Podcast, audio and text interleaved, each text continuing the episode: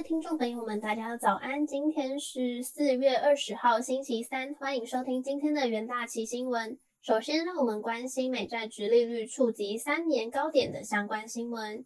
债市遭遇抛售潮，十年期美债直利率一度触及三年以来高点，为二零一八年十二月以来最高收盘水平。债券直利率和价格走势相反，两年期与十年期美债直利率曲线趋陡。有别于四月初直利率曲线倒挂的情景，巴克莱银行曾在四月七号发布报告，建议买入十年期美债。当时十年期美债直利率超过二点六 percent。巴克莱分析师表示，通膨、联准会政策和俄乌战争影响，让十年期美债直利率升得过高。不过，不到两个礼拜时间，巴克莱宣布放弃做多美债。巴克莱策略师周一研究报告表示，直利率曲线趋陡。债市交易员正减少对联准会过度收紧货币政策来抑制经济增长的压注，还提到投资人一定程度上减少联准会过度紧缩的可能性，转向支持联准会紧缩力道不足，因此认为联准会硬着陆的可能性降低，美债值利率曲线趋陡的熊市场景可能会持续下去。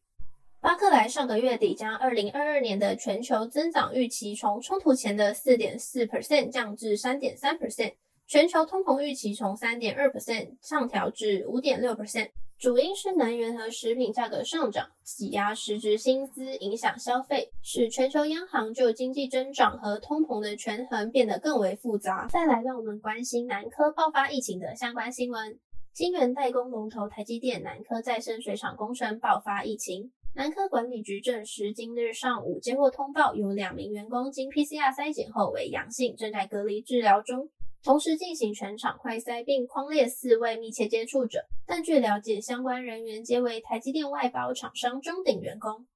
南科表示，后续将持续依照中央流行疫情指挥中心规定，落实相关防疫指引与计划，评估不影响生产且营运正常。南科补充，台积电再生水厂是台积电外包给中鼎公司新建营运，因此所有员工皆是外包厂商人员。最后是美国对俄罗斯实行制裁的相关新闻。在俄罗斯入侵乌克兰后，美国及其盟友对俄罗斯实行的制裁市场担忧，相关制裁将会使对手抛弃美元，寻求新的替代品。削弱美元的主导地位，并导致国际货币体系更加分散。美国副财政部长反驳这样的说法，表示：“我们不仅展示了这个全球金融体系的不可或缺性，以及被排除在外的代价有多大，也显示试图避开制裁是徒劳无功的。”他强调制裁方案的多边性。在被问到美元作为全球储备货币的功用时，他也指出，美国拥有最深入且最具流动性的资本市场。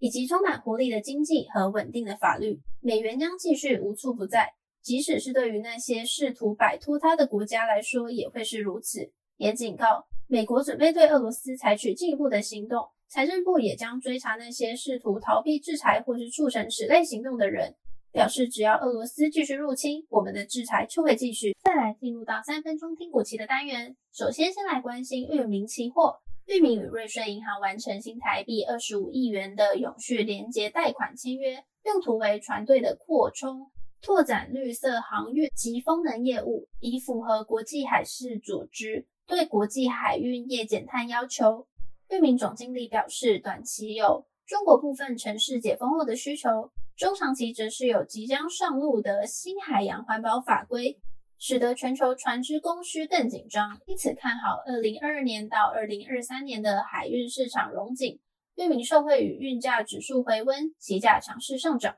再来看到华兴期货，华兴电生铁厂二零二二年产能有望保持满载，像是不锈钢市场受惠于各国推行的基础建设计划，以及台商回流、商办住宅建案多，均可带动不锈钢需求。加上能源产业兴起下，用量也看增。两大本业今年营运畅旺，起价冲上涨停，买气续强。最后，让我们看到国巨期货，国巨苏州厂不仅未受到疫情影响，生产营运一切正常，出货也稳定无虞。国巨在合并新利期后，三月合并营收创下单月新高，在营运规模持续提升及产品价格持稳等各项因素下，预估第二季毛利将较第一季回升，合并营收有望维持在年增两成的高水准，买气强劲，连日收红 K 棒。以上是今天的元大奇新闻，祝福四月二十号生日的听众朋友们生日快乐！我们明天见，拜拜。